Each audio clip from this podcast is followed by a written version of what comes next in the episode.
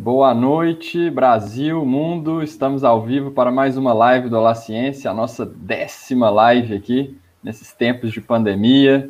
Estamos com uma convidada aqui incrível, ela vai se apresentar daqui a pouco. Eu e o Lucas também, como sempre. É... Lucas, diga aí. Boa noite, pessoal. Obrigado aí pela presença de todos. Como o Guilherme falou aí, eu nem estava contando, a gente já está na décima live. Acho que a gente começou no final de abril ou maio, não lembro. Início de maio, a gente estava fazendo vídeo sobre a situação de Minas.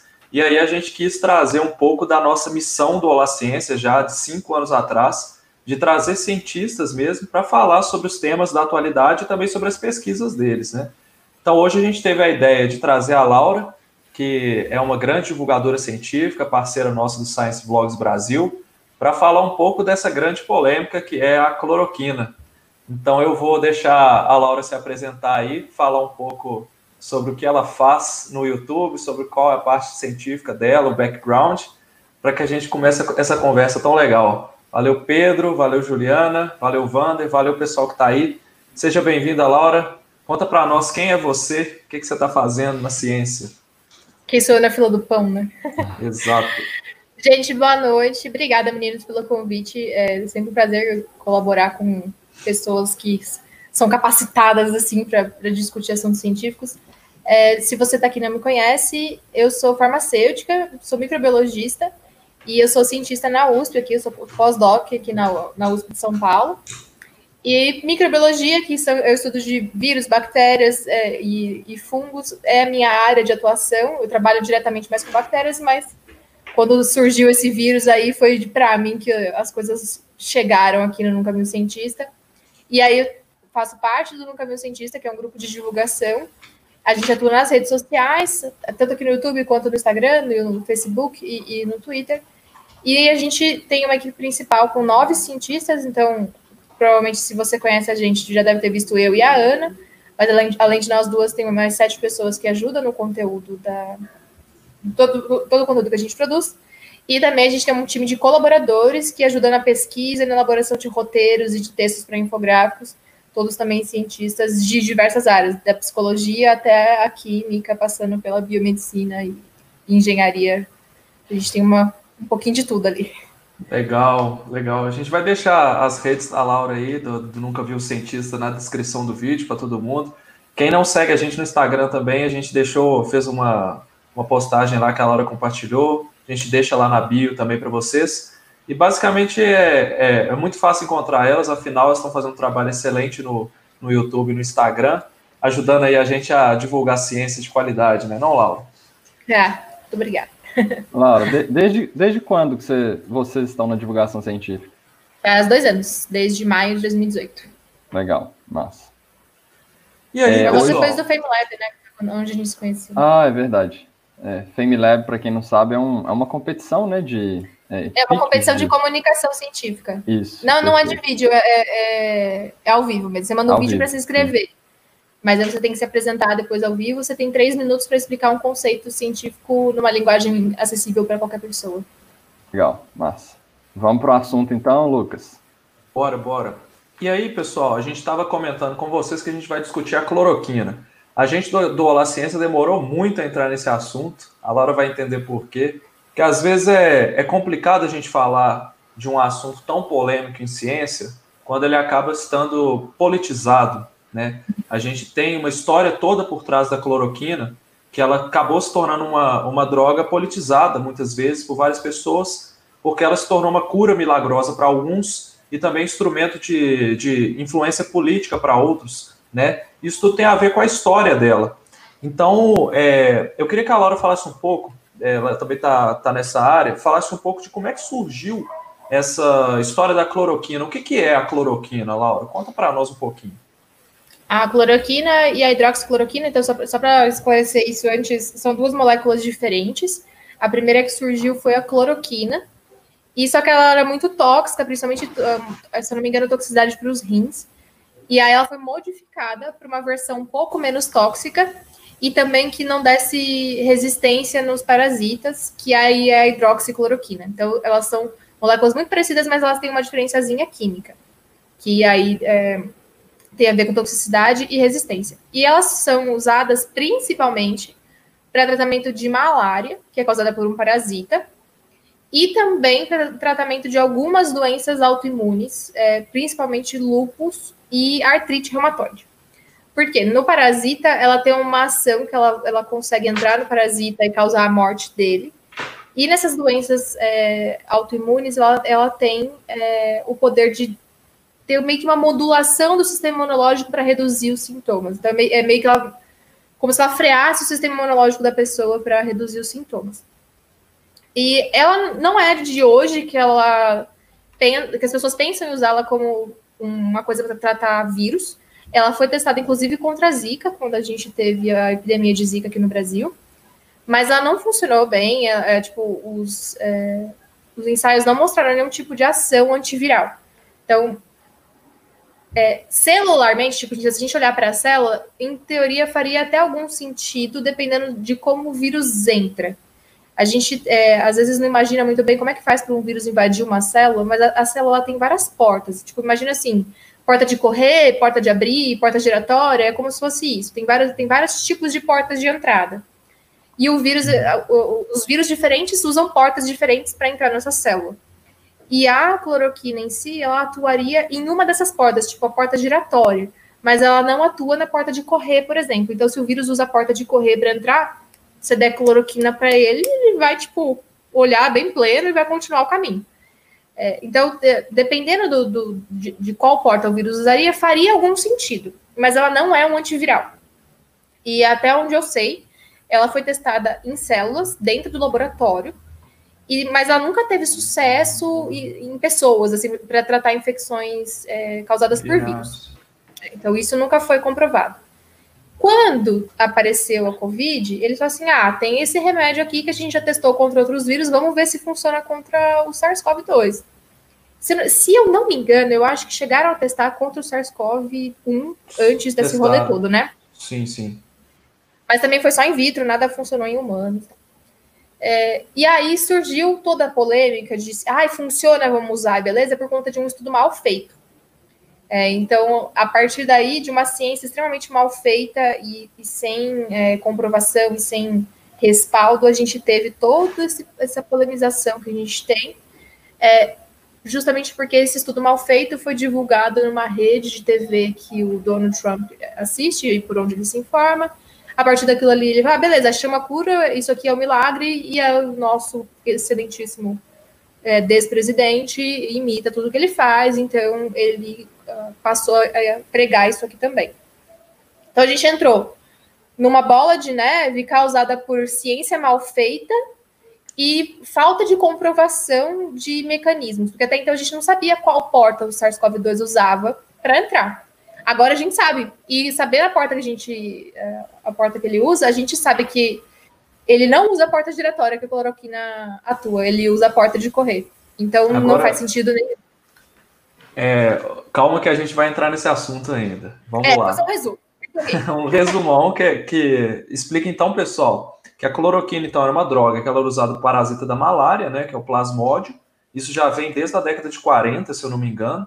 Uhum. É, e essa droga ela foi apresentando uma certa resistência né? O parasita ele foi apresentando uma certa resistência à cloroquina, e aí foi preciso mudar essa droga para hidroxicloroquina. Né? Eles fizeram uma alteração química fazia ela ser mais eficiente, ou seja, vencer essa resistência, e por coincidência ainda ela era menos tóxica. Né? Então acaba que a, a grande massa do uso da, da, da, cloroquina hoje é a hidroxicloroquina, que é uma droga mais, de, vamos dizer que é de segunda geração em relação à cloroquina, né?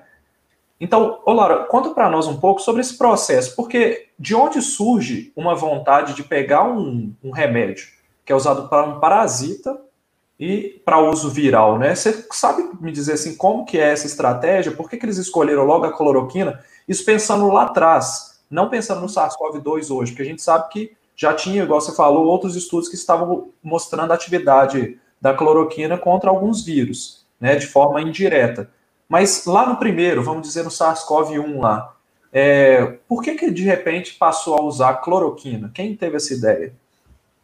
Eu não sei te falar quem exatamente teve essa ideia, mas eu acredito que tenha sido o, o grupo francês, baseado nesses estudos anteriores. E esses estudos, é, ele, eles eram estudos assim preliminares, porque o que acontece? Quando a gente tem alguns fármacos já disponíveis, né? E aqui, como eu sou farmacêutica, é, eu não falo droga, eu falo fármaco. é, e aí, o fármaco, lembrando que é o princípio ativo do, do medicamento. Uhum. É, quando a gente tem alguma coisa nova surgindo, a gente é normal que a gente olhe para os fármacos que a gente já tem disponíveis e veja se de repente eles têm outras ações, porque os fármacos eles, a gente costuma explicar a atuação deles no nosso organismo como sistema chave fechadura. Só que aí a gente pensa assim, ah, se é uma chave é uma fechadura. Então, tipo, ele liga em uma fechadura só e aí abre aquela fechadura e pronto, como, como as chaves que a gente usa normalmente. Mas para os fármacos não é exatamente assim. Ele pode abrir mais de uma porta. Então, pode ser que aqui o fármaco que eu uso para uma coisa tenha outra ação, e isso é super comum de acontecer. E, o, e eu pegar um fármaco que já existe e testar para ver se ele funciona para outra coisa, chama reposicionamento de fármacos. Uhum. Então, eu pego um negócio que já existe, que já está aprovado para tipo, tratar lupus, por exemplo, e vejo se ele trata outra doença autoimune, como a artrite reumatoide. E aí, e, ah, eu, ou então vejo se ele trata malária. Enfim, eu vou testando porque ele já existe. É mais fácil pegar algo que já existe e testar para ver se funciona em outra coisa do que eu desenvolver uma molécula do zero. Porque eu tenho que decidir em que parte do bicho eu vou atacar, onde eu vou ligar, é, e aí eu tenho que desenvolver essa molécula, eu tenho que ver se ela é produzida industrialmente, entendeu? É um processo realmente muito longo se eu partir do zero. Se eu já tenho esse negócio fabricado, eu só preciso provar que ele funciona para outra coisa. É um processo bem mais curto e mais rápido. É, então, a ideia surgiu diante da, da urgência e dessas, desses estudos que existiam só em células que mostravam alguma atividade contra vírus, mas em vírus que usavam essa porta específica onde a cloroquina consegue interferir. Uhum. Só que não é a porta que o SARS-CoV-2 usa, né? O SARS-CoV-1 uhum. também não, se eu não me engano. É porque eles têm um mecanismo de entrada muito parecido. É, então a ideia surgiu daí. É, cientificamente fazia sentido quando a ideia surgiu? Fazia. Fazia sim, sentido sim, certeza. e valia a pena investigar. Só que a investigação foi mal feita. E aí, ela sendo mal feita, ela deu uma resposta que, gente, que as pessoas acharam que era verdadeira e não, não era bem assim. E aí a gente. É... Legal. É, Laura, você comentou que o Donald Trump ele descobriu isso através de uma, uma rede de televisão. É até interessante isso, porque nós fazemos comunicação científica uhum. e, de, e, de, certa forma, foi uma grandiosíssima falha né, da comunicação científica. É, essa rede de televisão é, fazer esse tipo de coisa, os jornalistas ali não terem uma formação em comunicação científica, e isso ser distribuído assim numa rede de televisão nacional. Olha, Cara, isso uma... é um perigo ainda, né? Desculpa é, interromper, isso... mas isso não aconteceu só para a cloroquina, teve é, outros casos também, o caso da ivermectina também, que foi amplamente divulgado na mídia de uma forma que não era necessariamente a melhor de todas, né? Afinal, foi divulgado o resultado do estudo, mas não necessariamente a parte que, que é a mais importante, pessoal. Calma, isso aqui é só um estudo. As ressalvas, né? né? É, isso não é divulgado, ou pelo menos as pessoas. Eu não sei se o problema está na divulgação ou na forma que as pessoas querem ouvir aquela, aquela informação, né? Acho que também tem isso. É, tem, tem, eu acredito que tem vários fatores, e, uma del, e um deles é a falha do, da formação científica do jornalista. Porque se o jornalista não tem formação científica, ele próprio não sabe interpretar o resultado daquele estudo, e aí ele não sabe passar as ressalvas para a matéria que ele, que ele escreveu. Sim. Ele vai olhar só o resultado final. Isso é uma falha de formação, e não é só no Brasil. Assim, é, falta esse jornalismo científico um pouco mais é, mais correto, assim, né? De seguir, tipo, de interpretar realmente os estudos e conseguir passar a informação sem causar esse alarme.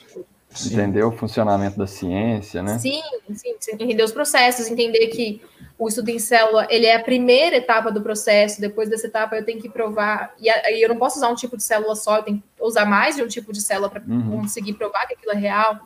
Aí depois dessa etapa, se isso for comprovado em vários tipos de célula, beleza, passo para o animal, depois eu passo para o animal, eu passo para o humano.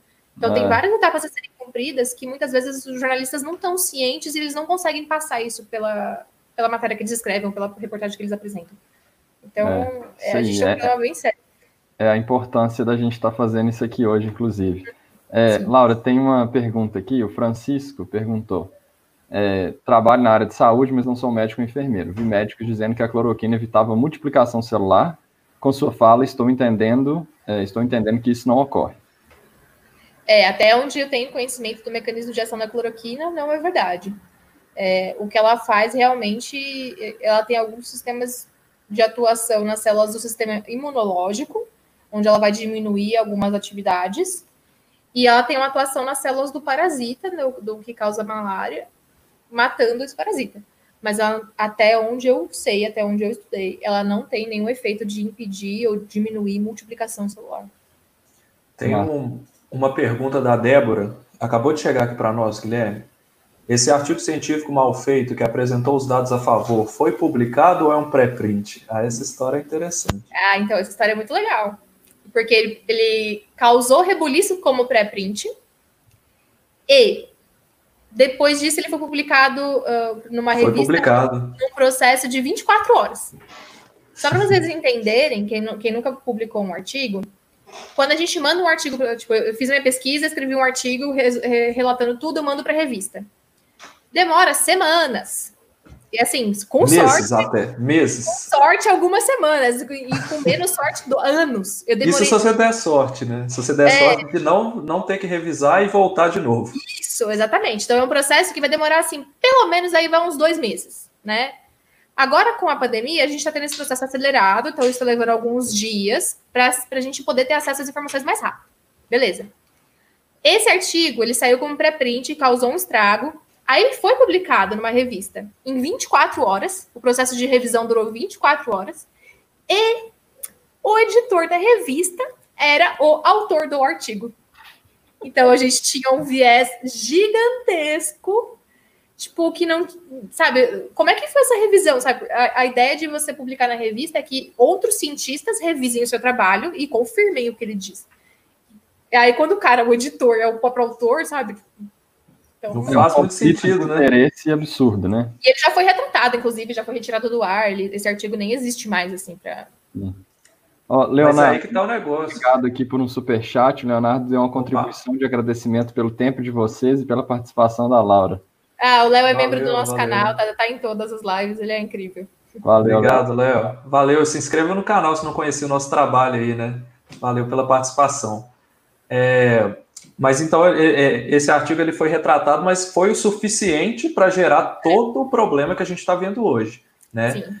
É, é, muito interessante que a gente tenha essa, essa vontade de testar drogas, de testar. Afinal, está todo mundo sofrendo com essa pandemia, né? Tem gente morrendo, tem gente perdendo emprego, enfim, é uma situação caótica e a gente precisa de um resultado. Mas a forma como isso está sendo conduzido que é o problema. A gente está vendo uma, uma correria danada, uma, um descrédito das instituições científicas que publicam contra a cloroquina muitas vezes. É, então, tudo isso é o problema, não é a ciência é o problema, né? E, claro, esse conflito de interesses que aconteceu nesse trabalho aí foi uma vergonha, na verdade. Nossa, foi... Acho que foi o pior artigo que eu já vi, assim, na minha vida. Sério? Tipo, porque era o que tinha mais falhas. É por exemplo, morreu gente no estudo. Eles tiraram as pessoas do estudo e não contabilizaram.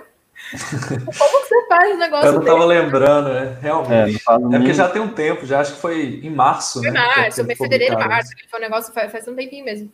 Mas foi, para mim, a parte.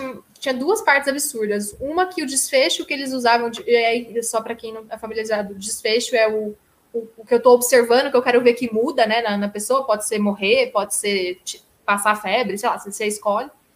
É, o único desfecho que eles oraram era a diminuição da carga viral no, no nariz dos, dos pacientes depois de seis dias. E eles nem testaram outros dias, eles não testaram outros sintomas, outros desfechos, não fizeram nada. E aí eles falam: ah, então. Teve um paciente, que fugiu do hospital, teve paciente que morreu. E aí, ao invés de contabilizar essas coisas, eles só tiraram do estudo e seguiram. Tipo, tipo quando você queima a comida, você tira aquela parte queimada, complicado, complicado. Mas então a gente está no em março, né? Só que em março, esse estudo do que saiu lá na França, né, que teve esses problemas todos, ele foi um estudo com pacientes. Né? Uhum. Foi um uhum. estudo feito em seres humanos.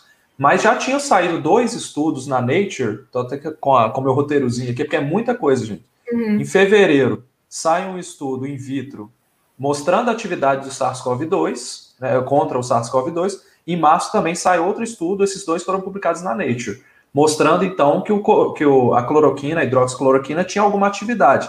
Mas aí que a gente começa a ver como que é importante a gente ter cautela com os resultados. Porque hoje, depois de. Hoje já é julho, depois de quatro meses que a gente está começando a ver que o porquê de ter funcionado nesses estudos in vitro e de que os resultados em humanos não estarem mostrando o que a gente esperava que acontecesse. Que se funcionou in vitro, é natural que você teste em humanos e tenha algum efeito.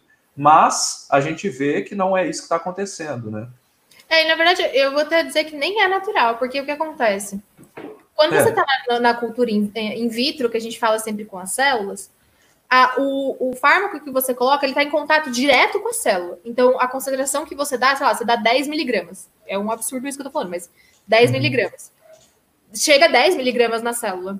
Quando você vai para o humano e você dá um comprimido de 10 miligramas para ele, vai chegar tipo 5 microgramas na célula, porque tem todo o processo de absorção e, e distribuição pelo corpo. Então, é, as, é, muitas vezes a gente enxerga resultado na célula e não vai chegar esse resultado em humano. Uhum. E aí, esse, essa questão que você está falando é o que eu comentei no começo sobre testar mais de um tipo de célula. Porque as células que eles testaram nesses artigos é, é aquela que a gente estava comentando, que é a célula de rim, né?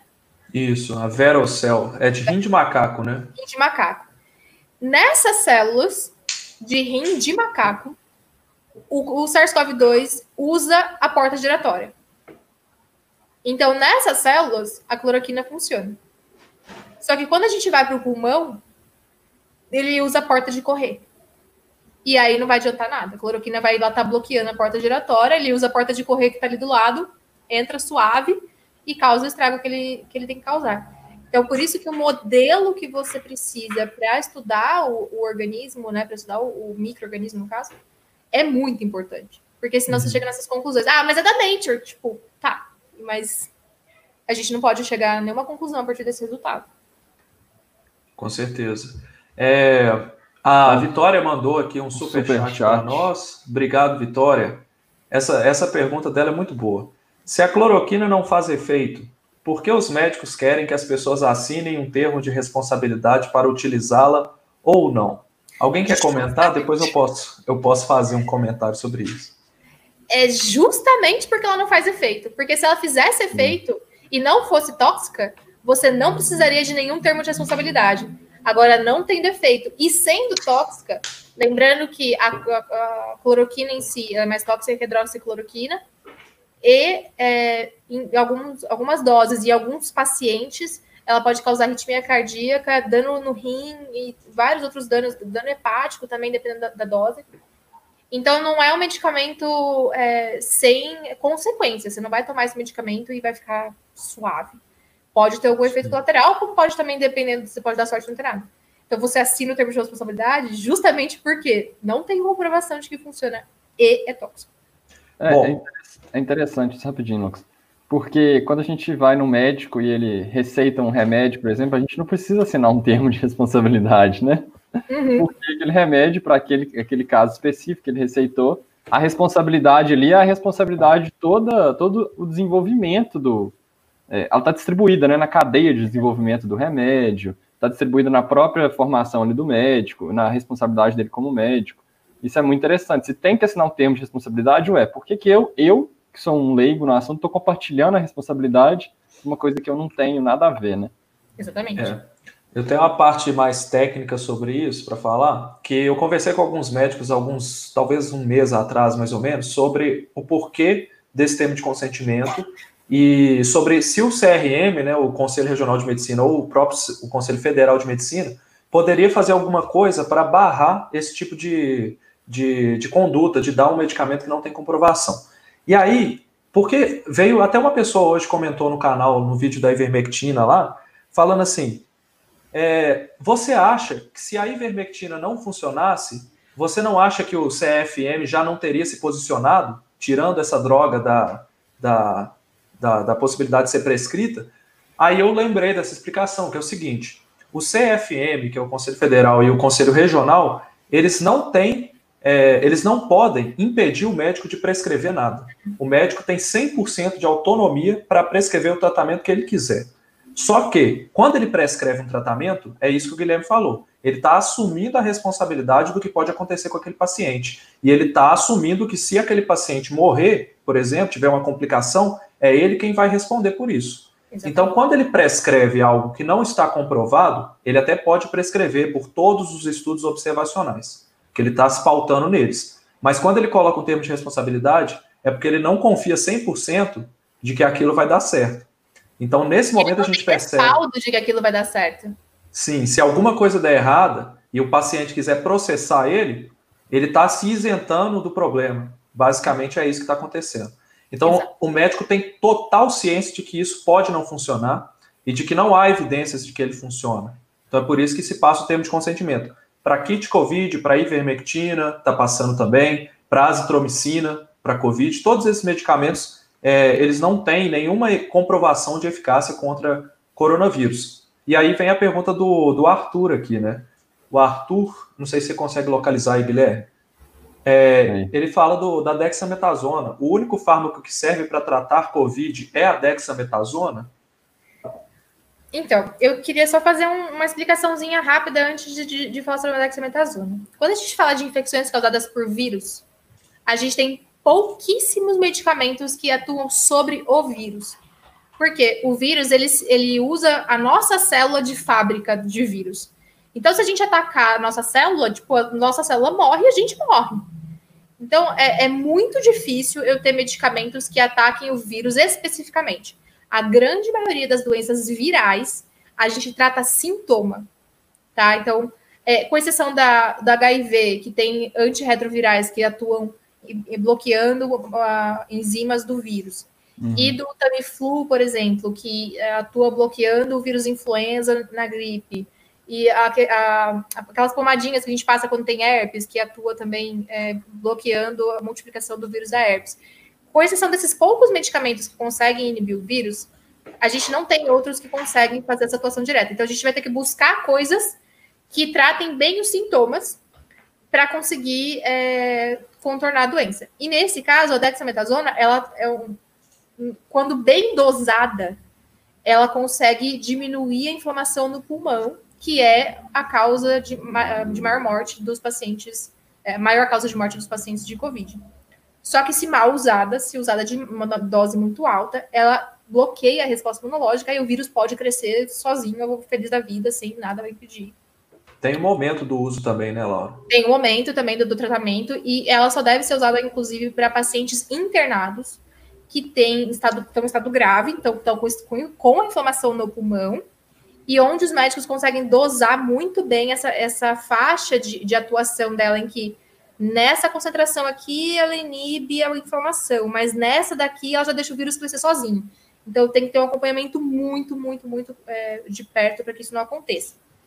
E ela só vai servir, então, só reforçando para paciente que está internado. Se você não está internado, mas está com Covid, você não deve fazer uso desse medicamento de forma alguma, porque a chance de dar errado é muito grande. Certo. É, gente, tem algumas. Ler alguns comentários aqui. O Francisco, que a gente é, respondeu uma pergunta dele pouco antes, ele pediu para poder falar sobre a nitazoxanida. É a Anitta, né? É. A gente, a gente já fez um, uma live na semana passada com um pesquisador e assim, eu acho que lá tem uma explicação muito, muito boa sobre a comparação da ivermectina, cloroquina e anita. Então vale a pena o Francisco conferir é, essa live lá. Eu vou, vamos, não, não vamos falar sobre isso aqui, porque o nosso foco é bem cloroquina mesmo. É, a Juliana também mandou aqui um, uma pergunta no super chat. Antes de é, ler a Juliana, é, a Juliana é membro, está sempre ajudando a gente. Muito obrigado, Juliana. É, Curte aí o vídeo, pessoal, que ajuda muito a gente nesses tempos de pandemia. A gente está fazendo essas lives e aí vira e mexe o YouTube desmonetiza um vídeo, ou seja, a gente não consegue ganhar dinheiro, tem um, um mínimo aí sustento financeiro com os vídeos, né? É, então, se puder compartilhar, curtir, se inscrever no canal, se alguém também quiser ajudar se tornando membro, né? A gente tem um programa de membros no Seja Membro aí embaixo. A pergunta Juliana aqui, que mandou um superchat para a gente, em mundo ideal, o que seria considerado um estudo robusto para um fármaco ser utilizado para uma nova doença? Seriam mais de mil pessoas duplo cego? Oh, o número de pessoas não é necessariamente é, um indicativo de que o estudo é bom. Porque a gente tem faixas de número de pessoas que a gente consegue usar em cada fase, né? O OMS, inclusive, se vocês entrarem no site da OMS, tem lá a delimitação de cada é, faixa de, de, número de pessoas para cada fase do estudo clínico. É, pode ser que eu consiga um ótimo resultado com um excelente delineamento do estudo com 500 pessoas, eu não preciso chegar em mil. Só que se eu, se eu tiver um, um, um, estudo cagado, que foi desenhado todo errado, eu posso ter 3 mil pessoas que eu não vou conseguir chegar a lugar nenhum. Mas o que, que a gente precisa? A gente precisa que seja um estudo em que as pessoas, os pacientes, sejam randomizados. O que isso significa? Significa que não sou eu que escolho quem vai para o grupo controle e quem vai para o grupo tratamento. É um sorteio. Então eu pego, ah, tem essas pessoas aqui, eu, é, elas têm Covid. E aí eu dou um número para elas e eu faço um sorteio aleatório. Essa é controle essa é tratamento. Isso é muito importante porque assim a gente não tem um viés do pesquisador de colocar assim, ah, essa pessoa aqui está um pouco mais é, doente. Vou botar ela aqui no, no, no, grupo de tratamento para dar um resultado melhor. Então Laura, a gente evita esse viés. Uma pergunta que é minha mesmo. É, na hora de selecionar os pacientes para o estudo, né, na hora que você vai juntar o grupo para depois você randomizar, você tem que fazer uma certa, uma certa filtragem ali para você tornar esse grupo que está entrando no estudo mais similar possível, né? Porque não adianta você fazer um estudo com criança e com idoso, e os, a, maioria das crianças cai num grupo, por exemplo. Isso, né? isso, perfeito. É, a, gente, a gente tem um negócio que chama critério de inclusão.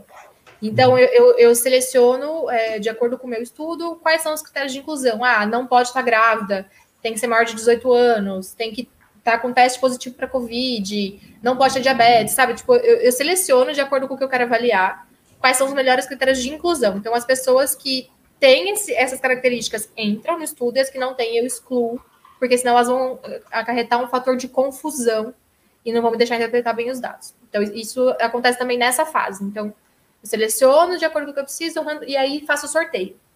Depois que eu faço o sorteio, eu não posso que a pessoa saiba que ela está recebendo o medicamento.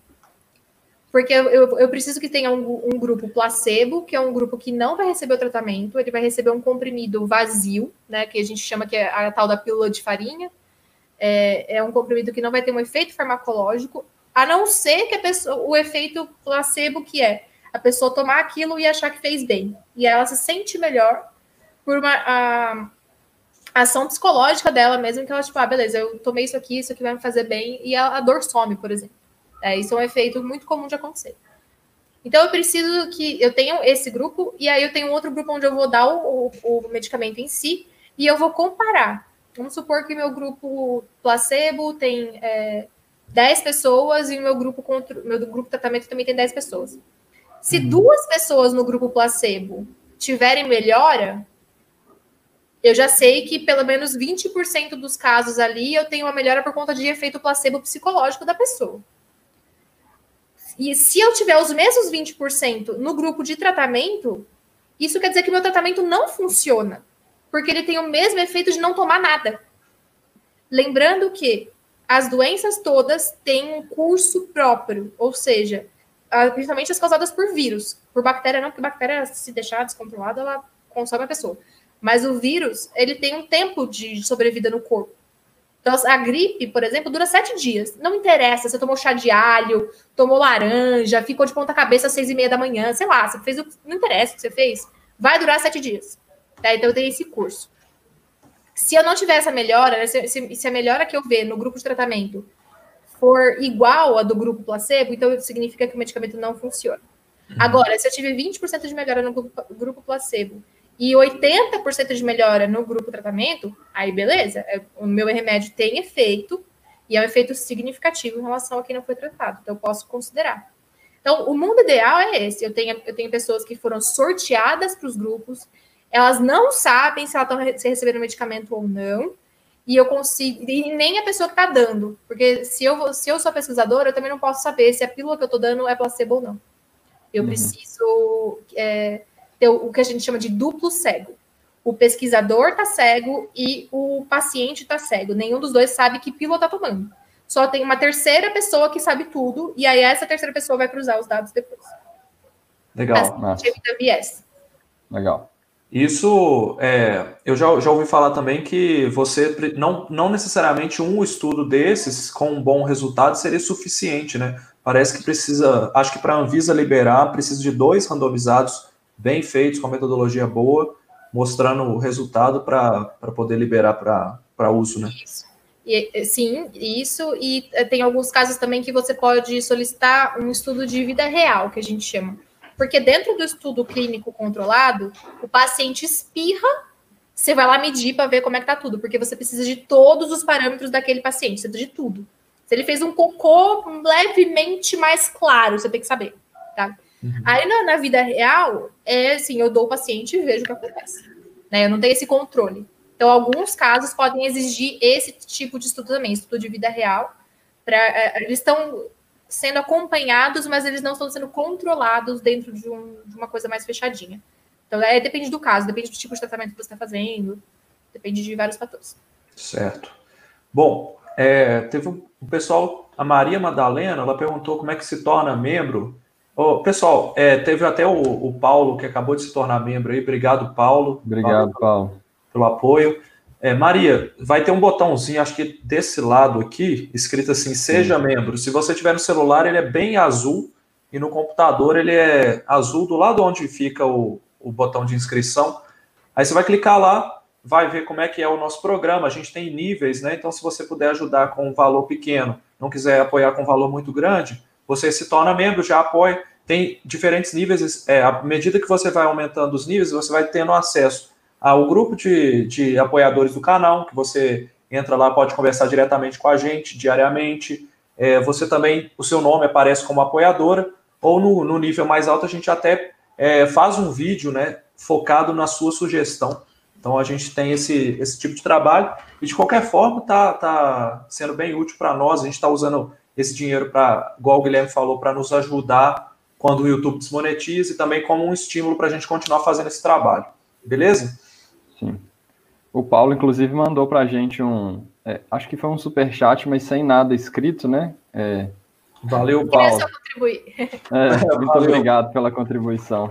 Na próxima, manda uma pergunta aí que a gente responde também. Sim. É, não, beleza. Então a gente sabe que a cloroquina tinha os testes in vitro, funcionaram in vitro, mas a gente agora já sabe que essa, esse funcionamento se deve porque a célula utilizada, que é a célula de rim de macaco, ela abria uma porta diferente do que a do coronavírus é, costuma uhum. utilizar na célula de pulmão, e é por isso que a cloroquina funcionava, porque ela bloqueava essa abertura dessa porta. E aí saiu um estudo essa semana, dois estudos, na verdade, essa semana. O primeiro, mostrando a ação da cloroquina, da hidroxicloroquina, em células de pulmão, e o outro, eles construíram um epitélio. O que, que é isso? Eles pegaram um monte de células, transformaram ali num, num tecido parecido com tecido pulmonar, infectaram com SARS-CoV-2 e testaram para ver se a cloroquina ia funcionar. E aí não funcionou. E aí que está o negócio. Quando a gente sabe sobre a biologia, que essas respostas vieram mais recentes, né, quando a gente já sabe disso, era esperado que isso, que isso acontecesse, né, que não funcionasse no pulmão. Então, se isso tivesse sido feito lá atrás, o que é que a gente fala, né? A ciência às vezes tem essa, essa demora, né? E a gente não pode ter é, ações muito exageradas com base em, em, poucos resultados por causa disso. A gente só teve esse resultado agora. Se isso tivesse saído lá atrás, provavelmente a gente não teria feito tantos estudos clínicos com a cloroquina. Porque eu vou até perguntar para a Laura: será que esse resultado é um resultado definitivo? a gente então pode excluir a cloroquina como potencial fármaco para o tratamento de Covid? Olha, aí eu acho que vale a pena a gente explicar rapidinho para quem está assistindo uh, o que significa consenso científico. Então, é, quando a gente publica um estudo, ou quando a gente lê um estudo, né, é, de, não interessa de que assunto, nunca é um estudo só que vai é, é confirmar ou desconfirmar é, alguma coisa. A gente sempre precisa que aquele resultado seja confirmado por pessoas diferentes em lugares diferentes do mundo para ter certeza de que aquilo é verdade e não foi só uma coincidência, não foi um acaso daquele dia que o resultado é, é só para vocês entenderem. Às vezes tem dias do laboratório que o resultado dá A e no, no segundo dia você vai repetir o experimento, o resultado dá tipo G, sabe? Então, às vezes, é, tem algumas coisas que acontecem que podem influenciar esse resultado. Então, eu não posso confiar em um único artigo só. Eu preciso de vários. E aí, quando tem vários e todos eles estão dizendo a mesma coisa, eu consigo começar a criar um consenso, que é quando a, os especialistas daquela área concordam e que as evidências mostram que aquilo é verdade. Né? Então, até o momento, as evidências mostram que aquilo é verdade. Uhum. É, nesse caso, esse último artigo que você mencionou, que eu, inclusive, ainda, ainda nem li, ele traz mais uma evidência para se somar às outras evidências que a gente já tinha. Então, uhum. a gente tinha evidências tanto em células quanto em humanos, mostrando que não tinha um efeito que justificasse o uso desse medicamento para essa doença. Então, na verdade, a gente está começando a criar um consenso científico sobre isso, que nos mostra que não faz sentido utilizar a, a cloroquina ou hidroxicloroquina para tratar Covid, porque é, simplesmente não, não funciona. Não, não, é, é como pensa no Tetris, né? Tipo, as coisas vão se encaixando de um jeito. Se você colocar as coisas meio atravessadas, elas não se encaixam. Agora a gente conseguiu encaixar tudo muito bem feito, né? Tipo, as coisas estão entrando no lugar. A gente está conhecendo a biologia do vírus, a biologia da doença, como que as coisas acontecem. A gente está vendo que tem é, transtorno neuro, de, neurológico, a gente está vendo que tem problema de coagulação do sangue, a gente está vendo que tem vários problemas além da, da doença respiratória. E as vacinas estão se encaixando e a gente está chegando num consenso de que não funciona para essa doença. Pode funcionar para outras, mas para essa, todas as evidências apontam para o não. Lembrando que isso é, demora, né? Isso, isso demora, é justamente porque é. várias pessoas têm que fazer a mesma coisa, né? Isso, a gente Sim. não vai conseguir uma resposta da noite para o dia, ou em uma semana, ou em um mês. É, tanto Exato. que nós estamos aí desde o início da pandemia lutando aí para conseguir alcançar esse consenso, é, não só sobre a cloroquina, né, mas sobre vários, tantos outros assuntos que permeiam é. essa, essa nossa situação atual. O Alberto é. perguntou aqui. É, pode falar, Laura. O que você é, eu, só lembra, eu lembrei de uma coisa que o Atila falou essa semana, que eu achei incrível. O, o Trump comprou não sei quantos bilhões de dólares lá em doses de vacina da Pfizer e não sei mais quantas milhões de doses de não sei quem de, de vacina tipo, apostando que isso vai funcionar. Só que toda a cloroquina que eles compraram, eles enviaram para o Brasil. Se a cloroquina funcionasse, é. o Trump não ia se desfazer dela assim tão fácil. Exatamente. De graça ainda. Vamos só colocar a pergunta do Alberto aqui, que tem a ver com o mecanismo de entrada do vírus, e depois a gente comenta sobre esse assunto que eu tenho muito a falar sobre isso, cara, que esse negócio aí de fazer teste com uma droga por, causa de, de, clamor popular, é um pouco perigoso. É, a gente já lá. tem exemplos bem claros disso, né? É, o, o, o, Alberto, ele tá falando, acho que a Laura já explicou no início, né, sobre a questão da porta lá, como que o, a hidroxicloroquina e a cloroquina é, lidam aí com a, a, questão do vírus mesmo. O vírus entra Sim. por uma porta X ou pela porta Y? É, quando a cloroquina atua, né, no, na, nessa porta que ela atua, quando o vírus entrar na, na célula, por essa porta, ele ficaria numa bolsinha, que a gente chama de endossomo. E nessa bolsinha, a cloroquina teria a função de diminuir o pH, não é aumentar o pH. Ela acidifica essa bolsinha. E aí isso, né, em teoria, é, causaria uh, o bloqueio da replicação do vírus. Eu não estou falando de replicação de célula aqui. A cloroquina uhum. não tem poder de diminuir a replicação da célula. Até onde eu conheço. É, e, é, só que isso não acontece, né? Isso só, só acontece nas células que o, que o Lucas estava falando, que são as células de rins de macaco. Nessas células isso acontece, mas nas células do pulmão, que é onde ele está causando a doença, isso não acontece. É, isso, então, esse negócio do, da diferença dessas células, pessoal, tem mais a ver com, com a expressão. Vamos lá. Deixa eu tentar simplificar aqui. É, Vai, eu te ajudo. O, vírus, na, na, na, capinha dele lá, na, no, no, no envelope dele, ele tem proteínas, que são as chaves, né? E a célula tem fechaduras, que são como se fosse o vírus encosta na célula, abre essa fechadura e entra dentro da célula. Então, esse mecanismo em que o vírus ele encontra a célula por essa forma, né, ele depende dessas fechaduras nas células. As células de rim de macaco, que são a grande maioria das, dos testes realizados, elas não possuem muitas é, chave, é, elas não possuem muitas fechaduras. Então, elas não possuem expressão dessa proteína que é a fechadura. Então, para entrar na célula, o vírus utiliza uma outra forma de entrar. que é essa que a Laura está explicando, da, da, porta de, da porta giratória. Ele entra via essa bolsinha e aí a cloroquina tem ação. Quando a gente olha a célula do pulmão, né, essas células expressam muita dessa fechadura. Então, o vírus ele reconhece essa fechadura e entra pelo seu meio tradicional, no qual a cloroquina não tem efeito. Isso foi mostrado essa semana em um estudo in vitro publicado na Nature e outro estudo também publicado na Nature, revisado, já publicado, né? Que eles construíram como se fosse um mini pulmãozinho lá, um epitéliozinho, é, um grupo de células ali, para simular como se fosse um pulmão e a infecção desse vírus. E aí realmente viram em dois estudos diferentes o mesmo efeito. A cloroquina não conseguiu ter esse efeito in vitro. Exato. Até o, o Bruno está perguntando aqui, o Bruno, no caso, é meu marido. Você consegue achar aí, Guilherme? Bruno Paulos, o, o Gui. Oi, deixa eu procurar. De notícias da cloroquina aqui. Que acho que é importante, é interessante a gente é, comentar essa parte aqui. Ele está perguntando da questão de nível, nível baixo, nível médio de Covid. Um pouquinho para cima. 7h42 ele mandou a mensagem. Achei. Recentes notícias falam Isso. que a cloroquina. 7h42. Isso. Isso. É, falou que a cloroquina é eficaz para níveis baixos e médios, quer dizer que ela teria alguma ação para um nível mais alto? Que aí, aí seria a questão da carga viral, da fase da doença, então se você está no começo da doença, se você está no final, se você está no estado mais grave, se está no estado assintomático. E aí tem gente que fala assim, ah, se não funciona para o paciente que está internado, grave, quer dizer que funciona para prevenir, ou ainda para quem tá com, acabou de começar os sintomas, tem que ter tratamento precoce. Só que isso teria algum sentido se nada disso que eu e o Lucas acabamos de falar sobre o mecanismo de ação dela na célula não fosse verdade. Então, tipo, é, se ela tivesse alguma ação em bloquear a entrada do vírus, faria sentido eu tentar usar num estágio anterior a, a, a pessoa ficar grave, né? Tipo, ah, acabou de descobrir que é Covid e começa a tomar para tipo, impedir de ficar grave.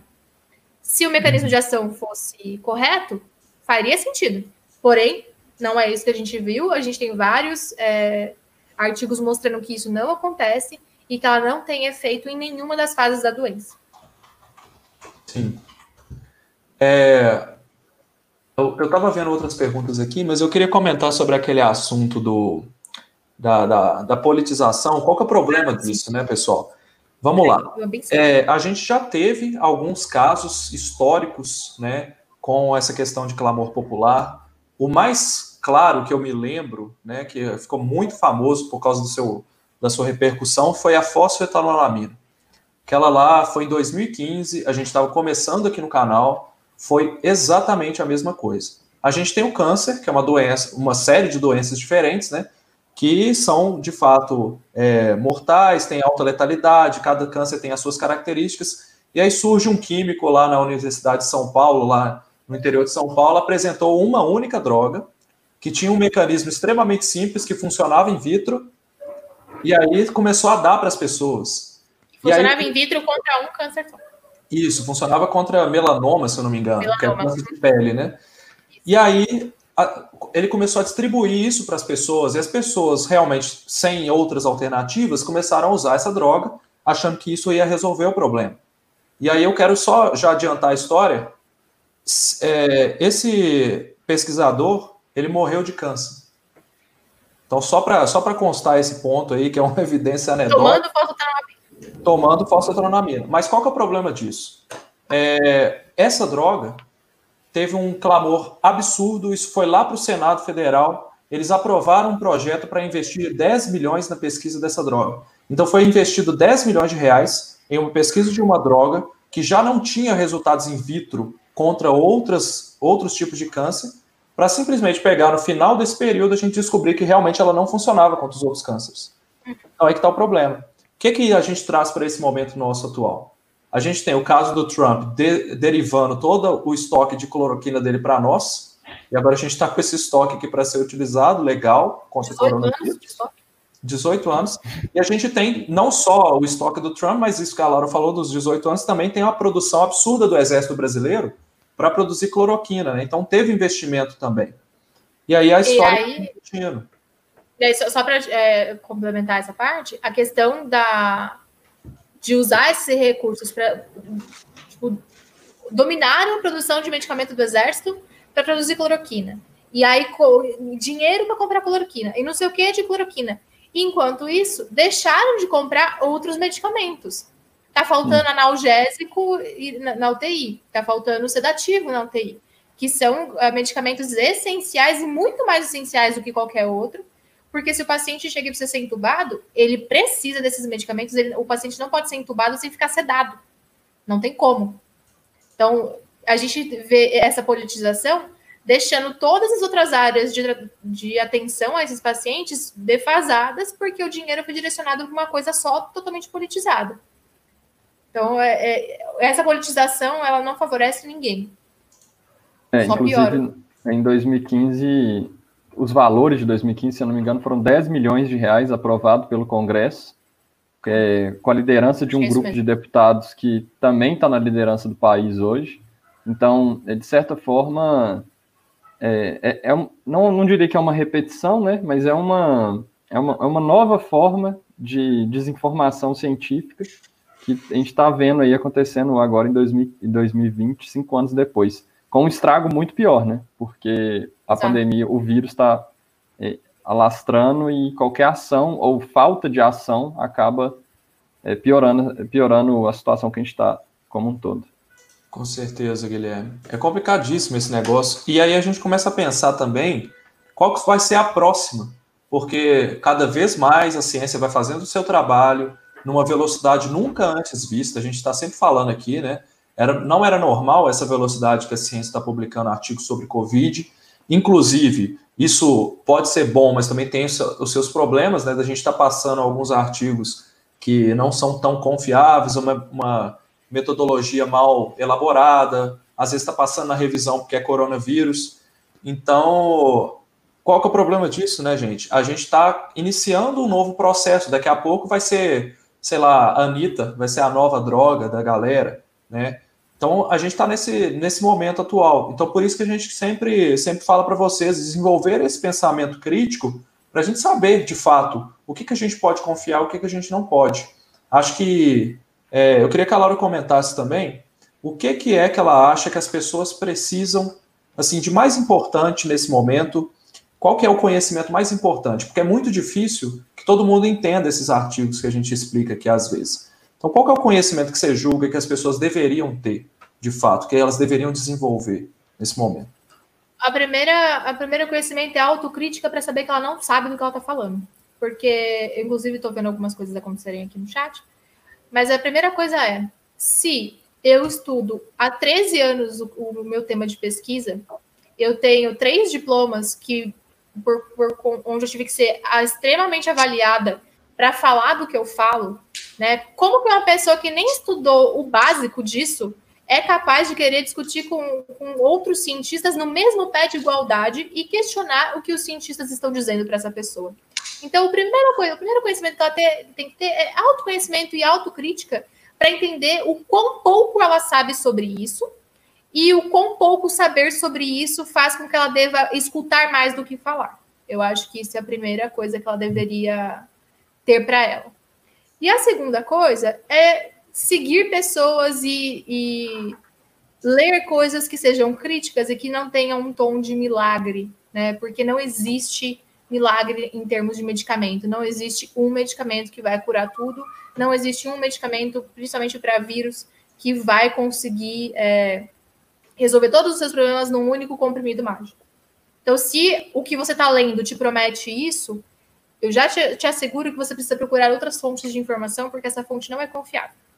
É, isso não, não existe na, na, ciência. Você precisa de pessoas que exerçam o debate crítico e uh, esse pensamento crítico nas pessoas, para que vocês as, não aceitem as coisas só porque vocês ouviram falar ou só porque o político que você gosta é, falou que aquilo funciona, mesmo porque o político que você gosta não tem formação científica e médica para conseguir dizer o que ele está falando. Então, acho que esse. Exatamente, acabaram de falar assim, efeito Dunning-Kruger é exatamente isso que eu estou falando. Quando a gente sabe muito pouco sobre uma coisa, a gente não tem noção do quão pouco a gente sabe para falar o que a gente está falando. Então, é, tenha noção, coloque-se no seu lugar de, do mínimo de conhecimento que você tem e aprenda. Né? Vai estudar, vai ler, vai aprender, vai, vai conversar com quem entende do assunto, que acho que é o de melhor que você tem a fazer nesse momento. E eu acho que é, é legal também, porque é interessante, porque, igual você falou, o presidente, ou o líder, ou o governador, ou o deputado não sabe, não tem formação científica, não tem formação médica, e eu acho que é legal a gente deixar claro que ele não precisa ter, né? Não é à toa que Exatamente. ele tem ali que ele Isso. tem ali um ministro para indicar, que ele tem um secretário, que ele tem um, um é, ele está ali como um gestor, né? de ciência Sim. também que podem fazer esse papel de consultor, né? Chamaram o Átila para fazer consultoria no Senado. É, eu acho que existem profissionais que são qualificados para ajudar essas pessoas que não têm essa formação. Sim, Justamente porque exatamente. a gente também não tem a formação política que eles têm para estar tá lá no lugar deles, né? É, é, então... é, um, é um mito aí do saber tudo, né? Ninguém sabe tudo, é uma construção coletiva. A ciência, a gente falou assim nessa live aqui desde o início, que no caso da cloroquina, hidroxicloroquina, é uma construção coletiva, é algo que Isso. vai subindo degrau por degrau. Não tem como a gente pular e chegar lá no segundo andar direto, a gente vai subir um degrau de cada vez. Então, não precisa ter essa pretensão de querer saber tudo, ou que fulano, cicrano sabe tudo. É, é, é bem devagar mesmo essas coisas. Um, uma coisa assim para. Eu peguei várias perguntas aqui, vários comentários, e generalizando um pouco sobre o que, que eles falam, é que fulano de tal tomou e foi curado de cloroquina. É, Cicrano tomou e foi curado de cloroquina. Isso é, é uma coisa que a gente já falou aqui na live, mas acho que é bom repetir, porque a doença tem o curso dela e muitas pessoas vão ser, é, vão passar por ela, né? Sem maiores problemas, ou até mesmo com problemas, a pessoa vai ser internada, mas o corpo vai dar conta e a pessoa vai ser curada. Então, o fato de ter tomado cloroquina, só, só o fato de ter tomado cloroquina não significa que aquilo ali causou a cura, né? Que Isso, é a diferença e... de correlação chama, e causa aí. Isso chama evidência anedótica também, né? Evidência anedótica é quando é uma história que eu conto e essa história não tem comprovação. É diferente Sim. de um estudo científico. O estudo científico que eu, que eu expliquei é, eu tenho o controle, né? Então eu consigo saber se o efeito que, de melhora que a pessoa teve foi do medicamento ou foi do, do, do efeito placebo, né? Então, tipo, se eu não tenho esse controle, eu não consigo saber disso e eu nunca vou saber se a pessoa melhorou porque ela tomou ou simplesmente porque ela já, tá, já resolveria a doença sozinha, é, naturalmente, sem medicamento nenhum. Com certeza. Isso. Bom, pessoal, eu acho que a gente já está encaminhando aqui para a finalização. Acho que é, na verdade eu até pedi para a Laura dar suas considerações finais, mas já que o Guilherme destacou um comentário aqui rapidinho, eu dei uma lida nele aqui, eu acho extremamente interessante. Eu destaquei sem querer, inclusive. Não, mas já que passou, agora a gente vai comentar. É, aqui a gente se coloca sempre numa posição de humildade, pessoal. Ninguém estava preparado para lidar com pandemia, Ninguém conhecia esse vírus há seis meses atrás. Os resultados estão todos saindo aí na velocidade que recorde da ciência e todos os resultados a gente lê e leva para a prática, né? A gente eu, eu imagino que todos os médicos que tenham uma capacidade de entender isso e trabalhar baseado na medicina baseada em evidências, eles vão utilizar esses resultados. Então, o um comentário, não sei se você vai destacar aí, Guilherme, você conseguiu achar? É, de 50%? É, que ele coloca assim, Abel, 50% dos médicos estão prescrevendo medicação para reduzir a replicação viral na primeira fase da doença. Outros 50% não estão. Respeitem os dois lados. E é aquilo que a gente comentou mais ou menos no meio da live, pessoal. O médico, ele tem autonomia para prescrever o que ele quiser. Né? Ninguém está criticando o médico, ninguém está falando mal do médico aqui. O médico está lá para salvar vidas mesmo. O problema é que as evidências estão surgindo numa velocidade recorde, e a cada momento, aquele seu médico ele tem que tomar uma decisão. E nesse momento, se eu estivesse no lugar desses médicos, eu tomaria a decisão de parar de dar hidroxicloroquina. Porque a gente está vendo que todas as evidências apontam que essa droga ela pode ser perigosa para um grupo de pacientes, ela pode ser perigosa para um grupo de pacientes cardíacos, por exemplo. Está saindo evidências de pacientes diabéticos que a hidroxicloroquina também tem algum efeito é, maléfico e que todas as evidências para os pacientes que não, tem nenhum, não são nenhum grupo de risco nem nada, as melhores evidências, né, do ponto de vista científico, mostram que ela não tem efeito. Então, por que, que eu vou continuar dando um remédio eu tendo todo o direito de fazer isso, por que, que eu vou continuar dando um remédio que não funciona, sendo que eu posso explorar outros tratamentos? Né? Por que, que eu vou dar falsa esperança para os pacientes? Então aqui a gente está respeitando de todas as formas eh, essa, essa questão, mas eu quero pedir para vocês também para respeitar os cientistas, respeitar as instituições científicas, que a gente também vê uma falta de respeito imensa sobre essas instituições. Né?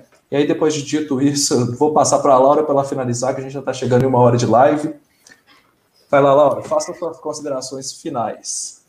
É, pegando o gancho dessa sua última fala, eu acho que respeitar as pessoas que dedicam a vida a estudar essas coisas e a trabalhar com isso é a primeira coisa que você deve fazer. Porque se você leva seu carro no mecânico, você não vai contestar que precisa trocar o óleo do motor. Você não tem informação para aquilo. Né? Você não tem conhecimento suficiente para aquilo. Se você vai no restaurante é, e você come a comida do chefe, ele estudou para aquilo. Então, tipo, você respeita ele, você paga pela comida dele. Por que, que é diferente com um cientista? É, lembrando que médico, nem todo médico tem formação científica. Então, não é porque a pessoa é médica que ela tem conhecimento de como a ciência funciona. E isso a gente está vendo escancaradamente por aí, com muitos médicos é, dizendo que tem que tomar, que isso e aquilo, e essas pessoas estão totalmente despreparadas para discutir ciência. É... Então, eu acredito que a mensagem que tem que ficar é respeite as pessoas que trabalham com isso, respeite as pessoas que têm conhecimento para falar disso, respeite o que está sendo feito esse trabalho, valorize esse trabalho, porque é graças a esse trabalho que as coisas estão sendo, é, que as coisas estão caminhando, que a gente está tendo muita coisa sendo descoberta, que a gente está tendo muita coisa sendo melhorada, e é só através desse trabalho da ciência que a gente vai sair da pandemia. Não adianta ficar assim, ah, mas vamos dar o um remédio mesmo que não funciona, ah, porque é melhor do que não dar nada. Meu amor, se não funciona, você vai dar, você vai dar para quê? É a mesma coisa que assim, ah, tá pegando fogo. Assopra o, o fogo que apaga. Ah, mas não funciona. Ah, mas é melhor assoprar do que não fazer nada. Não é mesmo? Então, se eu sei que a água funciona, eu uso a água para combater o incêndio. E aí eu vou vendo outras formas que eu posso usar para outros extintores melhores para combater o incêndio de acordo com o que eu vou tendo de evidência. Mas não adianta chegar e mandar a pessoa que está com a casa em chamas assoprar o fogo, que, que eu sei que não vai funcionar. Porque ah, é melhor do que não fazer nada. Não, é melhor usar a água que a gente já sabe que funciona.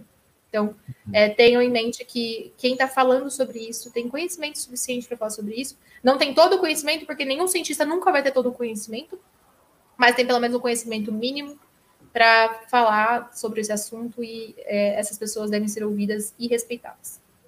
Perfeito. Massa. É, eu acho que falando em questão, essa analogia sua da água foi muito legal e eu vou complementar que nós não temos recursos infinitos, né? E eu acho que isso que é uma, falta um pouco as pessoas entenderem também. Eu sou da engenharia, eu estou aqui no Olá Ciência como um, um, exercício de comunicação científica, e na engenharia não, a gente não se constrói nada sem considerar os custos e os recursos que a gente tem.